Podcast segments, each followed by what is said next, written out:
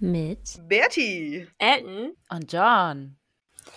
Herzlich willkommen zurück. Wir hatten eine für uns auf jeden Fall super lange Sommerpause und freuen uns jetzt wieder was für euch aufnehmen zu dürfen. Ich hoffe, ihr habt euch genauso drauf gefreut, dass wir euch mal wieder was auf die Ohren geben. Heute geht es um das Thema Produkt. Und da wird es auf jeden Fall in Birtes Alltag reingehen, weil sie unsere Produktlerin ist. Und am Ende auch um spezifische Produkte von Frauen. Juhu! Nice. Ja, Bock.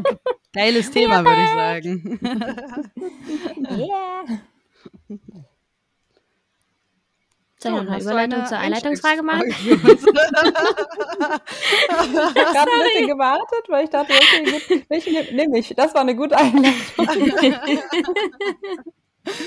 Okay, also genau, ich bin heute dran mit der Einleitungsfrage und ähm, als wir das Thema Produkt besprochen hatten, musste ich darüber nachdenken, als ich auf einem meiner ersten Meetups war, habe ich eine Frau getroffen, die Produktmanagerin war und zwar ähm, hatte ich sie dann gefragt, na und was ist dein Produkt? Und sie erzählte mir, sie, ihr Produkt ist, äh, war gar kein IT-Produkt, sondern sie war Produktmanagerin für eine Lampe.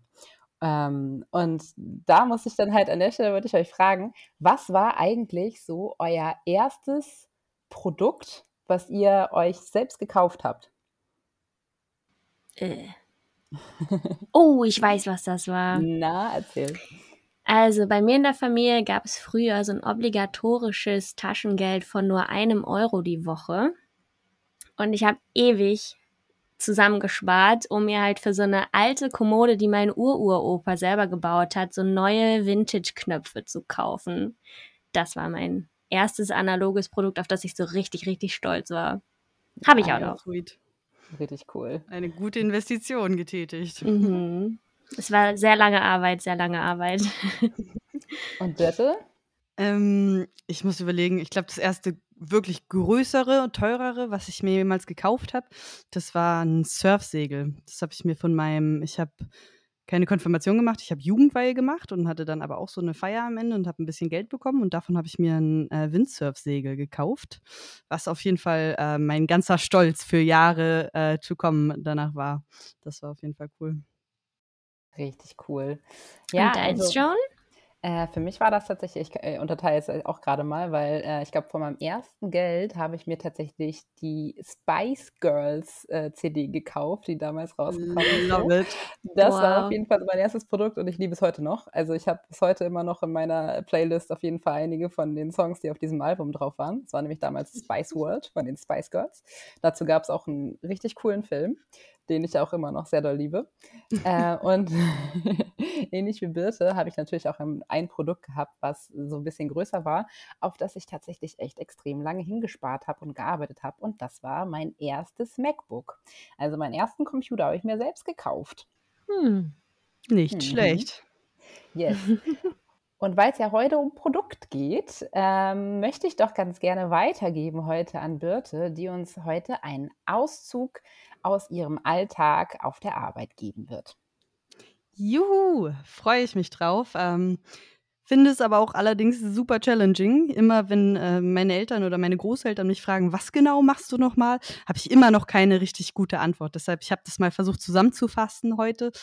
Für euch ist es eine generelle Beschreibung von dem Berufsfeld, wie es auch im Idealfall ist. Ähm, das heißt, ich bin Produktmanagerin. Was genau heißt das eigentlich?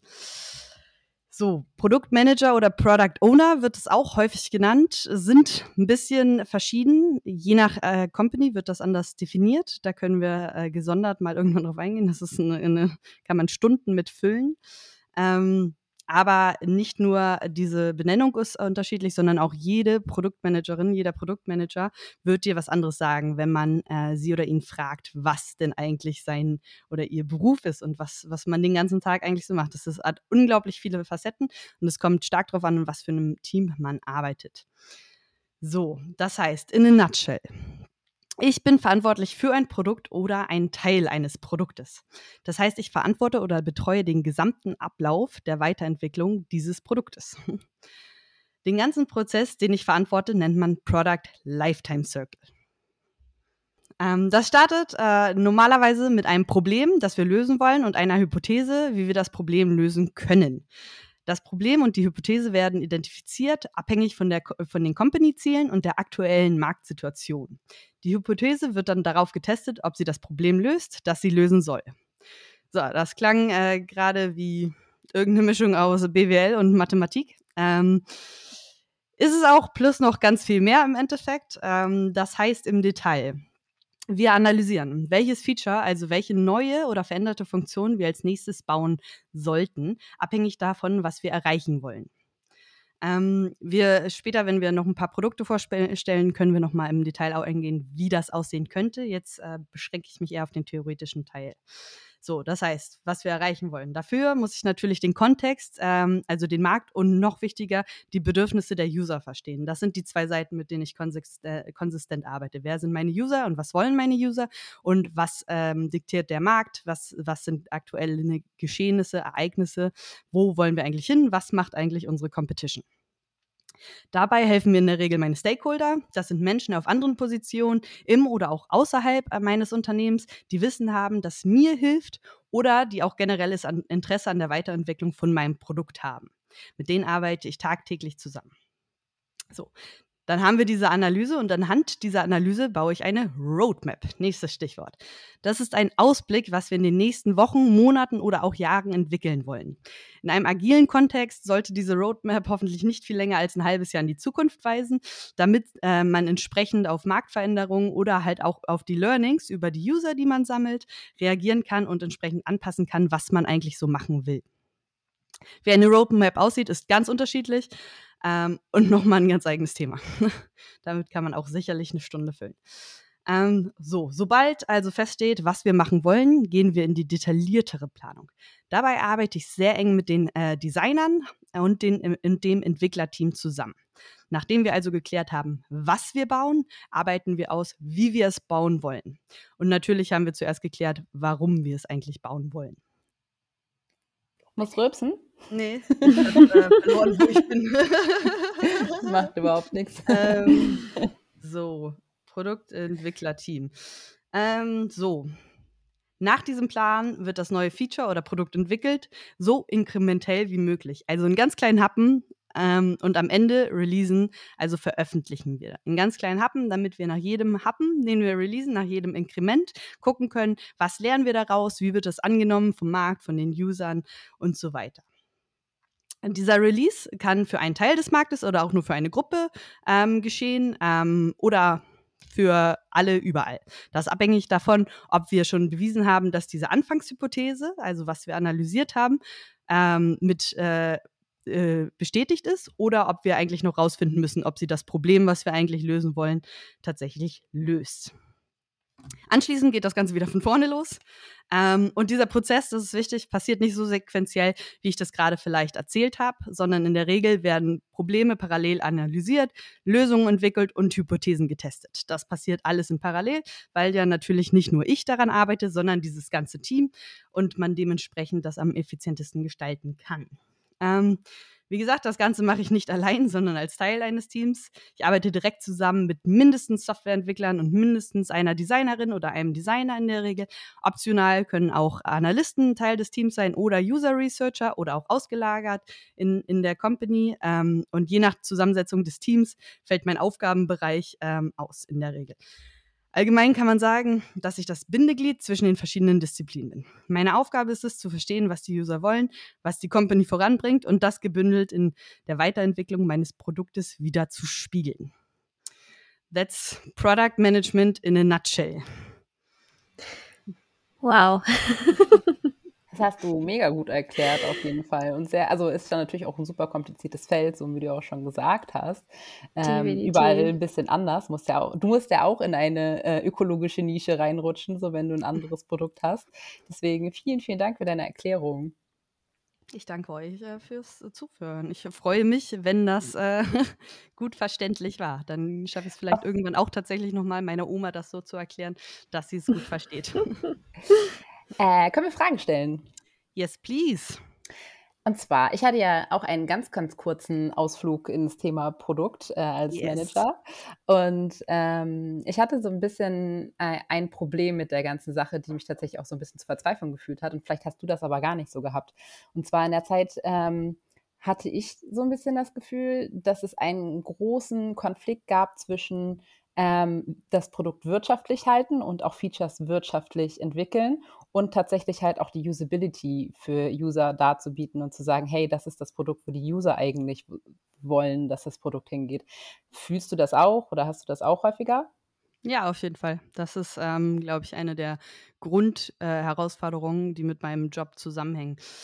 Es, und es kommt super drauf an, wie die, wie die Firma aufgestellt ist, wie die Company aufgestellt ist. So. Und das ist, das ist häufig das Schwierige daran, weil als Product Manager steht man in der Mitte von allen so ein bisschen. Die Stakeholder, die ich vorhin schon erwähnt hatte, das sind in der, häufig in der Regel Leute, die dieses Produkt verkaufen wollen, entsprechend ähm, großes Interesse daran haben, dass sie es verkauft kriegen, aber natürlich auch den direkten Zugang zu potenziellen Klienten haben oder so.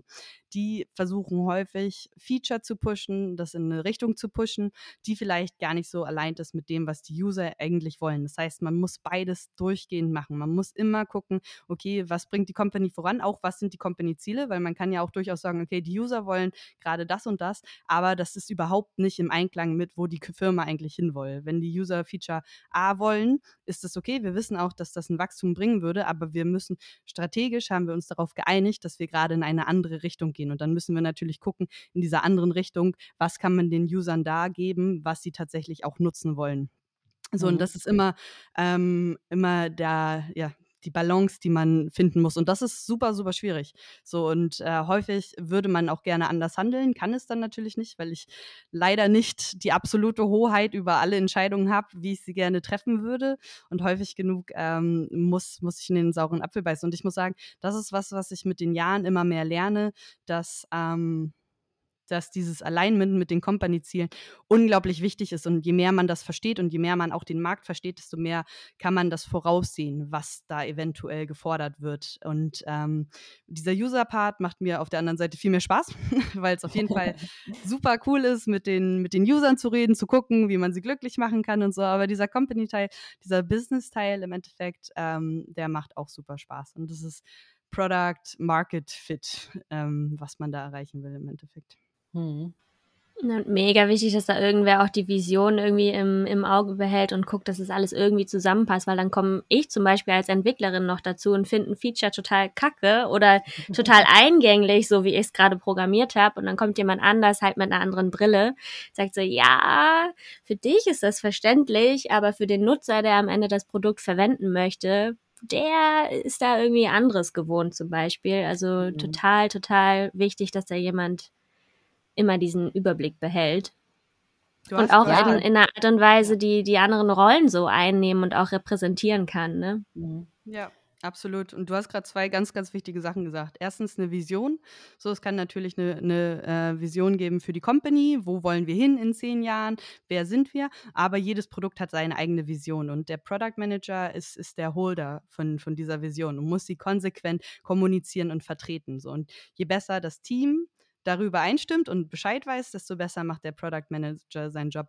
Und das Zweite, was du gesagt hast, ist ähm, als Softwareentwickler. Für mich ist das unglaublich wichtig und es ist ein Konzept, das auch immer mehr so gefahren wird, äh, zum Glück in vielen, vielen ähm, Unternehmen dass äh, nicht der Product Manager alleine alles herausfindet und dann sagt, hier, das bauen wir, sondern dass das ein Trio ist von mindestens einem Softwareentwickler, einem Designer und einem Product Manager. Und je mehr und je früher natürlich auch, auch du als Softwareentwicklerin eingebunden wirst, desto mehr kannst du natürlich auch dieses Verständnis aufbauen, warum irgendwas gebaut wird. Wenn du am Ende da sitzt und dir irgendwas an den Kopf geschmissen wird und gesagt wird, entwickel doch mal, dann hast du natürlich gar nicht den Kontext, um das irgendwie so umzusetzen, wie der User das vielleicht will. Das ist ein ganz, ganz wichtiger Punkt.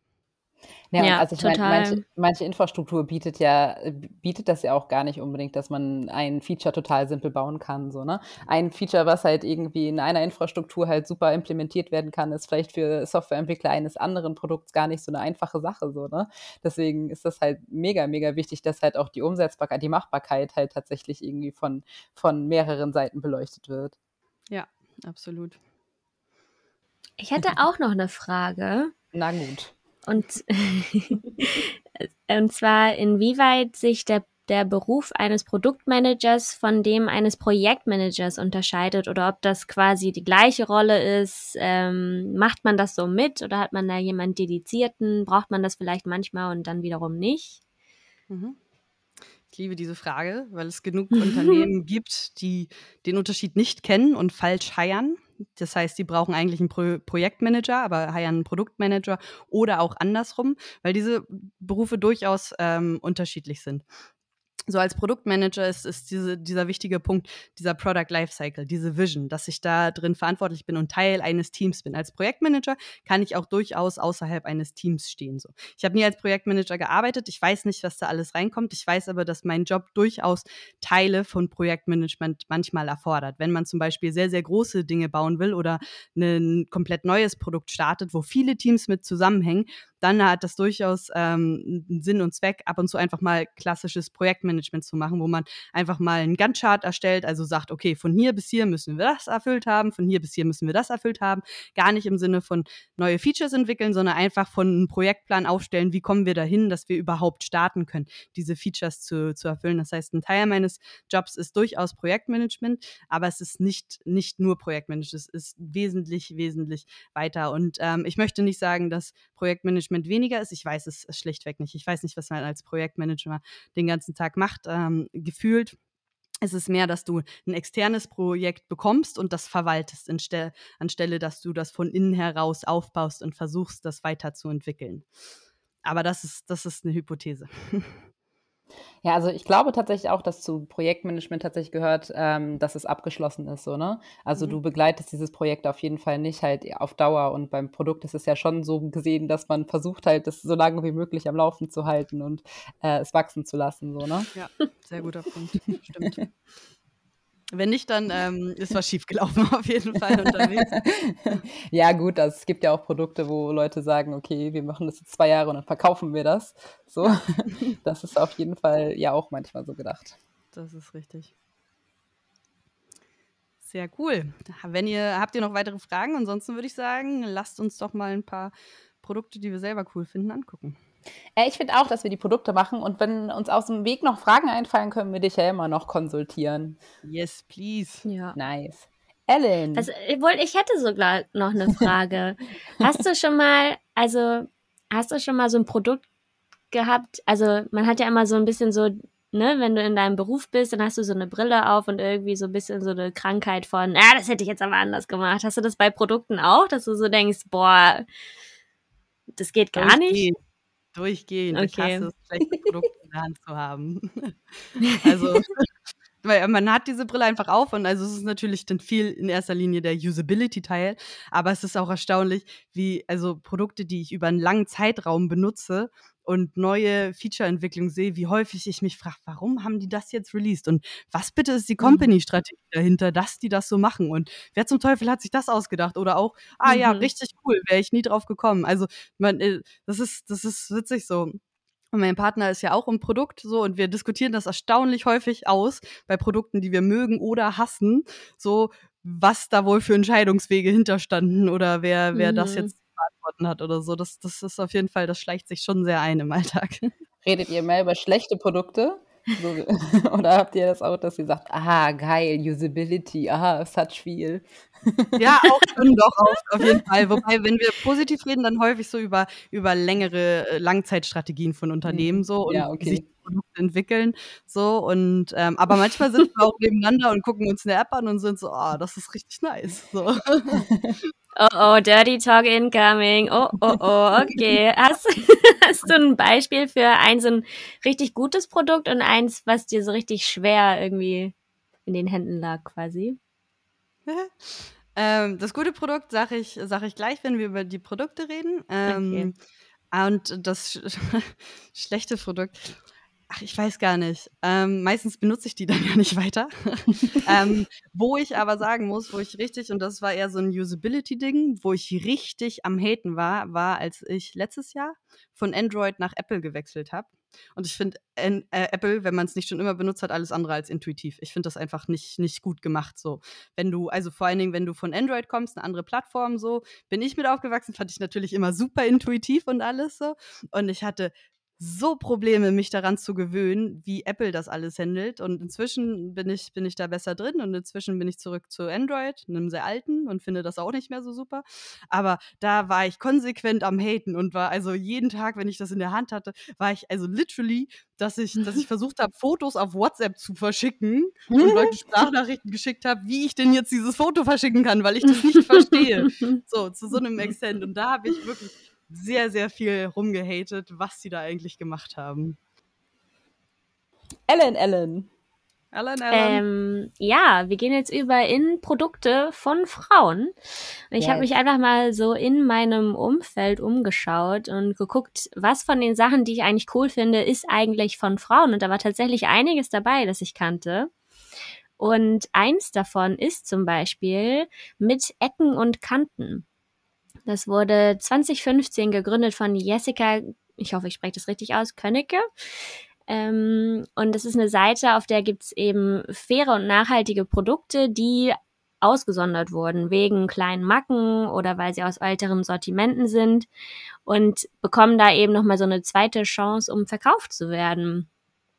Und ja, der Mega Seite kann man auf jeden Fall mal ein, ein Go geben. Und die Gründerin ist eben auch so ein bisschen also es geht für sie zum Beispiel darum, dieses Nicht-Perfekt-Sein zu unterstützen, weil man ja auch bei sich selbst und auch bei anderen Menschen das Nicht-Perfekte eigentlich gerade gut findet und das dann eben auch auf Produkte zu übertragen, weil wenn alles uniform ist, ist es ja auch langweilig. Das ist so ein bisschen so ihr Hintergrund, warum sie da dieses Produkt eben auf die Welt gebracht hat, in Anführungsstrichen. Mega cool. äh, kann ja, ich mal fragen, was sind, Pro, was sind Produkte sind das? Ist das eher so Klamotten oder sind das Lebensmittel oder ist das alles? Es gibt da tatsächlich echt viel. Also die haben verschiedene Oberkategorien, Frauen, Männer, Kinder und dann aber auch so Naturkosmetik, Wohnen und Leben, Foodies. Ähm, die haben auch verschiedene Aktionen, so mit Sommer-Specials zum Beispiel. Also ich gucke hier gerade mal auf die Produkte. Ich sehe hier jetzt nicht direkt ähm, irgendwie Technik oder so, aber es sind, glaube ich, hauptsächlich so Konsumgüter, mhm. Sport gibt's aber auch, Schmuck. Also echt eine bunte, bunte Brandweite. Super Kann man cool, auf jeden Fall ey, mal werde ich mir auf jeden Fall angucken. Wenn die nach Spanien liefern, bin ich dabei. Ja, nicey. Genau, und du siehst halt auch, was ist der Ursprungspreis, wie viel kostet das bei uns. Das ist natürlich dann diesen positiven Verkaufseffekt quasi. Ähm, macht Spaß. ja, gut. Und, und sowas, sowas sind halt cool. so, sowas sind halt so Features, die ähm, das, das ist so ein Feature, über das du diskutieren würdest, so, ne? Wie, wie ähm, bekomme ich, äh, Retention ist natürlich immer ein großer Faktor, so. Wie sorge ich dafür, dass ähm, die User wiederkommen, meine Kunden wiederkommen, ähm, auch äh, Engagement, so. Wie kann ich dafür sorgen, dass sie viel mit der, mit der Seite interagieren? Und gerade was du beschrieben hast, ist ein super cooles, äh, cooles Feature dafür, ne, wenn da so steht, so das kostet das bei uns, das kostet das bei anderen vielleicht, so, ne, ähm, so zu schauen, guck mal, das, das hat einen Mängel, aber dafür ist es so viel, so viel günstiger und ähm, so, das, das kann schon viel, viel ausmachen natürlich. Ne? Das sind so, also witzigerweise gerade bei Online-Shops sind das so kleine Sachen, die mega den Unterschied machen können bei Leuten, ja. ob die wiederkommen oder nicht und ob die was kaufen dann natürlich auch oder nicht. So, und das ist, wird, es ist alles datenbasiert, ne? So, so Produktmanagement ist unglaublich datenbasiert so, und das wird man ganz genau auswerten können, wenn das daneben steht, wie viel mehr das gekauft wird, als wenn das nicht daneben steht zum Beispiel. Ja, ähm, meistens fängt man dann wahrscheinlich mit irgendwelchen Zufallszahlen an oder so, um mal zu testen, wie das so ankommt. Und dann irgendwann wird es hoffentlich abgelöst durch eine richtige Lösung. genau, das ist halt so diese, ja diese Hypothese, ne? Man würde dann die Hypothese aufstellen, die Leute kaufen mehr, weil da ähm, neben steht, was das bei anderen kauft. So. Und dann würdest du es testen. Und entweder du testest das halt an einen, einigen wenigen Usern so, das kann man ja heutzutage technologisch sehr einfach machen. So, oder man rollt das gleich aus und, und macht einen A-B-Test. Das heißt, man hat eine, eine äh, Kontrollgruppe und eine Testgruppe so und guckt mal, wer mehr kauft am Ende oder sowas. Ähm, mhm. Und also das klingt jetzt, äh, ich finde, ich finde die Aktion super cool. Ich finde, das äh, hat einen sehr abgegrenzten, äh, wahrscheinlich einen sehr abgegrenzten Userkreis so. Das heißt, es ist sehr spezifisch, auf wen das gerichtet ist so. Entsprechend kann man das auch sehr gut auf diese Kundengruppe irgendwie ähm, ausrichten so. Das finde ich super, super cool. Joan, was hast du uns denn mitgebracht? Ja, ich habe mir Landed äh, ausgesucht. Und zwar, als wir äh, die Folge geplant hatten, hatte ich so ein bisschen so, oh shit, ich weiß gar nicht, was für Produkte sind eigentlich, was für coole Produkte werden eigentlich von Frauen gemacht und habe dann irgendwie so ein bisschen rumgeguckt. Und wir hatten ja schon mal über ein Problem geredet, äh, was wir selber auch so ein bisschen empfunden haben. Und dafür hat Lisa Ski Tatum eine Lösung gefunden. Äh, das ist eine Harvard-Absolventin und sie hat sich überlegt, hey, ich bin eine Frau und ich hatte tatsächlich ein bisschen Probleme, Schwierigkeiten halt in meiner Karriere dazu starten und zu wissen, wie kann ich tatsächlich halt auch die äh, Karriereleiter raufklettern. Und äh, deswegen hat sie mit Lendit eine personalisierte Karriereform gegründet, die ist für Frauen und diverse Gruppen und die soll ähm, das Arbeiten am Arbeitsplatz halt verbessern. Das hat zwei Ansätze. Einmal ist es für Individuals gedacht und einmal ist es auch für Firmen oder eher Konzerne gedacht, die äh, ihre MitarbeiterInnen ein bisschen mehr fördern wollen. Und ähm, habe ich mich da angemeldet und geguckt, wie funktioniert das Ganze eigentlich. Ich war erstmal direkt hooked, weil ich dachte, wow, das ist ja super cool. Man muss sagen, es ist halt ein amerikanisches Produkt. Ne? Und äh, Amerikaner amazing, arbeiten, great. Genau, alles ist super amazing und great. und ähm, deswegen ist es halt auch ein bisschen anders so, als äh, ich das jetzt, glaube ich, aufgezogen hätte für, für jetzt Europa. Ähm, aber ganz am Anfang gab es auf jeden Fall direkt erstmal ein Onboarding, was ich halt richtig cool fand. Ich bin nicht einfach nur auf die Karriereplattform raufgeworfen worden, sondern ich habe eine richtig coolen, coole Erklärung gekriegt, äh, wo ich mich Step by Step halt durchklicken konnte. Es wurde mir halt so ein bisschen erklärt, ähm, wie sie das halt irgendwie entwickelt haben. Und ähm, das hat sich total natürlich angefühlt. Das war gar nicht so, dass ich das Gefühl hatte, so ich muss mich jetzt durch ein amazing äh, Journey durchklicken, sondern es war so, okay, das hätte ich als nächstes wissen wollen. Ich habe halt erstmal so ein Quiz gemacht, ähm, und das war dann ein Personal Brand Quiz, womit man tatsächlich einfach sich so ein bisschen ähm, identifizieren sollte, was sind meine Stärken, in welche Richtung will ich eigentlich gerade äh, mehr, mehr, welche Richtung möchte ich mehr Support haben. Dann mhm. hat man mhm. so ein bisschen die Skills und Experiences abgefragt und es gibt auch die Möglichkeit, ein Assessment zu machen und alles immer Step by Step. Ähm, was ich ganz cool fand, ist, ähm, es bietet halt mehrere Ansätze, an so eine Karriere ranzugehen. So, weil es gibt ja Leute, die sagen, okay, ich brauche einfach eine Person, die mich tatsächlich unter die Fittiche nimmt. Und da hatten wir auch schon mal drüber geredet. Mhm. Äh, es mhm. bietet einmal so eine Plattform an für Find a Coach. Das heißt, wenn ich ein Coach bin und tatsächlich auch schon ein bisschen weiter bin, kann ich da mich halt auch schon einfach äh, bewerben und Coaches finden. Und ich kann natürlich halt tatsächlich auch für meine Ziele Leute finden, die genau das machen. Dann wird, steht auch direkt dran, was es kostet und ich kann es auch über die Plattform buchen und so. Ähm, ich kann auch Online-Kurse belegen von irgendwelchen Leuten. Das ist dann natürlich nicht so teuer wie einen eigenen Coach halt sich irgendwie für sich persönlich zu besorgen. Und was ich auch cool fand, es gab dann halt so for free, gibt es noch so einen Blog, wo man sich mit anderen Leuten austauschen kann, die vielleicht gerade in den gleichen Problemen drin sind, wo man vielleicht auch einfach so mal Gleichgesinnte finden kann. Und ähm, so als äh, Sahnekirsche obendrauf ist es halt auch noch eine Jobbörse, wo man auch halt ein, vielleicht einfach gezielt für Frauen ähm, und diverse Personen einen Job finden kann. Das ganze Rundum-Ding ist halt relativ komplex dafür, dass es am Anfang eigentlich so easy aussah. Äh, Finde ich richtig, richtig cool. Mhm. Geil. Klingt auf jeden Fall Und sehr, sehr cool. Was zahlst du dafür? Also es ist ja bestimmt nicht frei, oder? Doch, doch. Also Echt? das Produkt ist for free. Was ah, du dann okay. natürlich halt irgendwie bezahlen musst, sind halt, wenn du einen Online-Kurs machen möchtest oder halt einen Coach suchst, so, ne? Also ja, okay. ähm, wenn du halt irgendwie jetzt sagst, okay, ich brauche einer, der mir halt bei Free Speech irgendwie hilft oder einen Englischkurs machen möchte oder sowas. Mhm. Ich kann mir halt vorstellen, dass du ähm, als Coach selber eine gewisse Fee bezahlst dafür, dass du da halt irgendwie deinen Coach über die Plattform irgendwie anbietest und ähm, selber als Coachie zahlst du dann halt deine 100 Dollar oder sowas halt irgendwie für ein Coaching. Ja, okay. Ja, klingt, klingt auf jeden Fall erstmal nicht verkehrt. Ja, ja was, ich finde es auch, ich finde Onboarding ist so ein wichtiges Thema, ne? Und das wird immer, meiner Erfahrung nach, immer nach hinten gestellt. So, weil erstmal musst du natürlich, du gehst ja, was ich vorhin gesagt hatte, inkrementell vor. Das heißt, du baust erstmal was, womit der User arbeiten kann. Und dafür brauchst du niemals ein Onboarding, weil du erstmal gucken musst natürlich auch, wie weit kommen sie, wo haben sie eigentlich Probleme und darauf basierend kannst du dann super, super coole Onboardings machen, weil du genau weißt, wo die, die User abspringen, so, ne? Wo, mhm. wo fühlen sie sich nicht mehr abgeholt, so, wo verlassen sie die Seite und kommen nie wieder. Das kannst du alles 100%ig tracken, so, ne? Und, und ähm, ohne den Usernamen natürlich so in der Regel. GDPR äh, geheiligt, super, super geiles Gesetz. Ähm, auf amerikanischen Servern natürlich ein bisschen was anderes, aber also es geht ja auch gar nicht um das Individuum darum, sondern es geht darum, wo springen mir wie viel Prozent ab.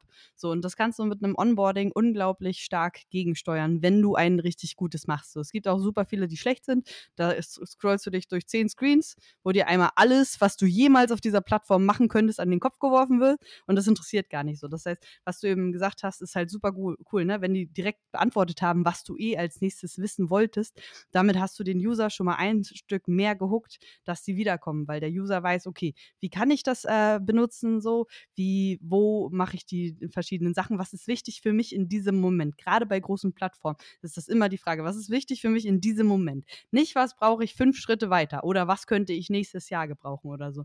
Und das ist, ähm, wenn man das gut macht, das ist super, super, super viel wert.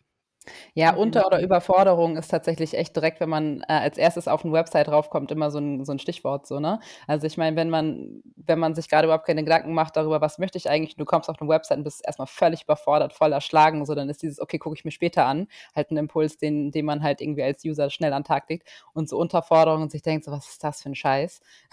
Gefühlt halt genauso dazu, dass man sich denkt, so, okay, whatever, mache ich nicht, so.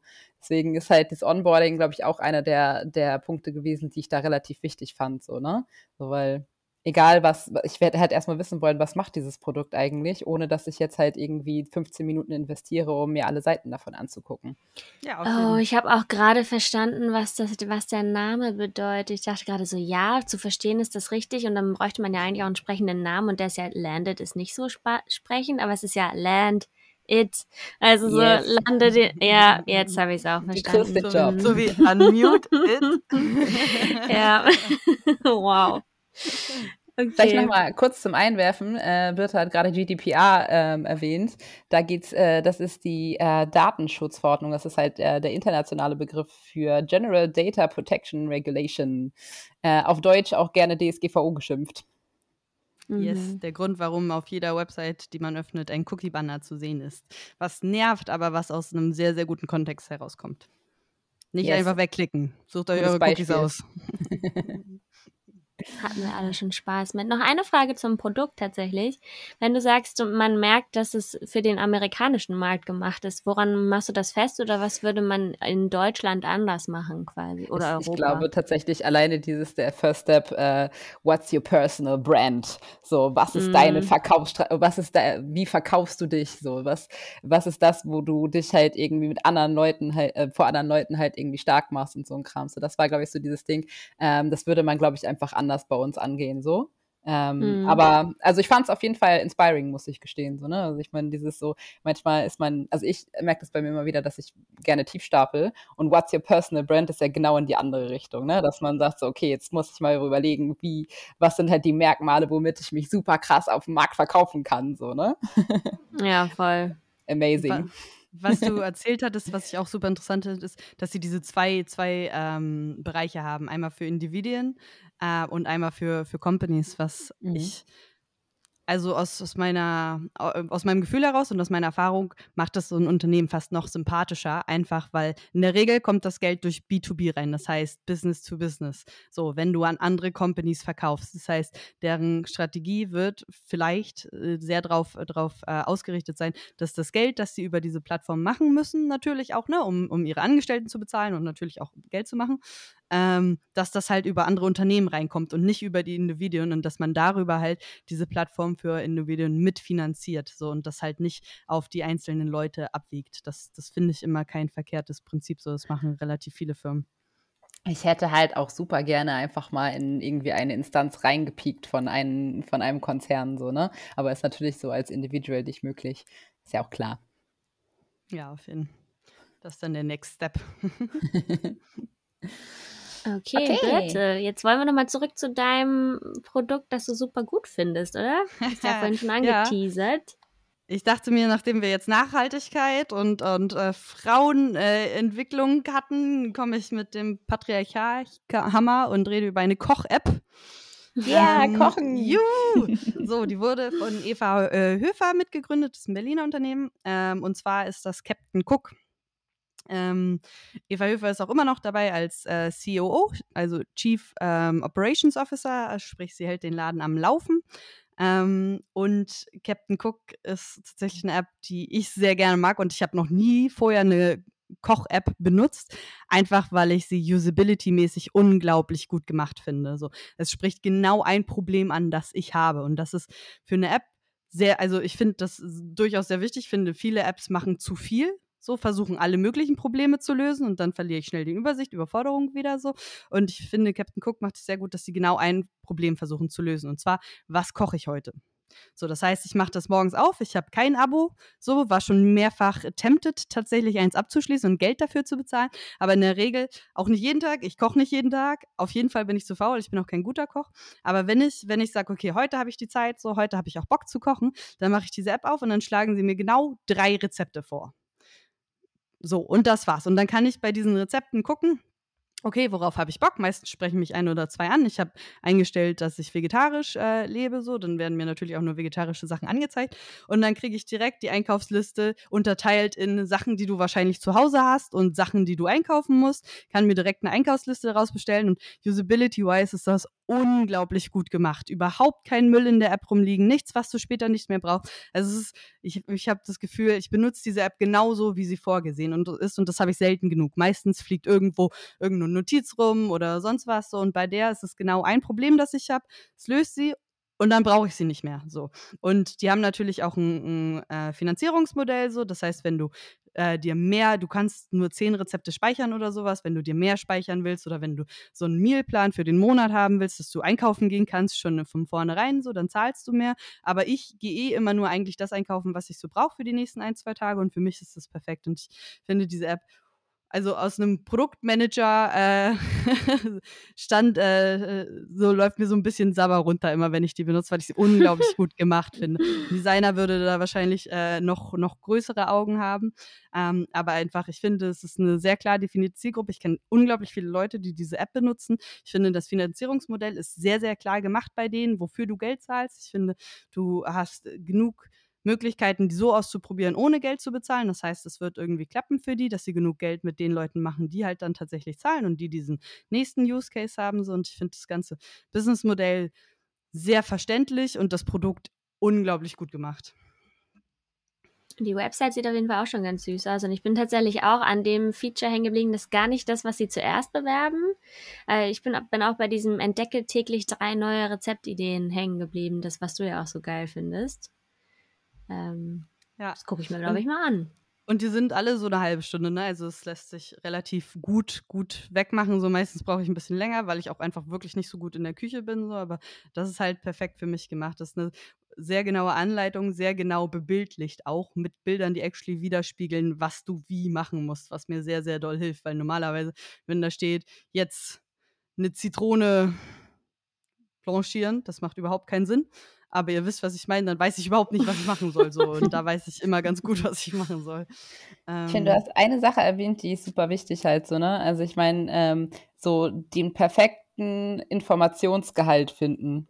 Das mhm. ist, glaube ich, ein absolut wichtiger Punkt. So. Da muss man, glaube ich, auch viel rumprobieren. So, ne? Weil erstens, äh, das ist natürlich halt, klar gibt es da so allgemeine Regula Regulationen, die man, die man sich halten kann, aber es hängt ja auch so ein bisschen davon ab, welche User man da so vor sich hat. Ne?